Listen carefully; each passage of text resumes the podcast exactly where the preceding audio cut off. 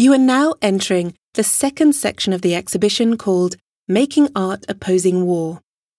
This section marks the transition from the end of the Second World War to the Cold War.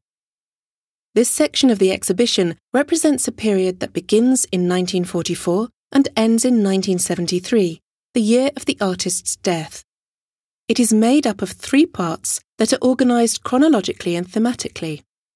The themes of these three parts are Picasso's political commitment as a member of the French Communist Party, his creations as a peace activist, and his works that reinterpret historical painting.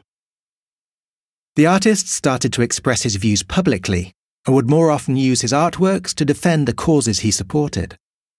The war and its motifs, along with symbols of peace, were frequently represented in his work. Picasso came to personify the artist of peace.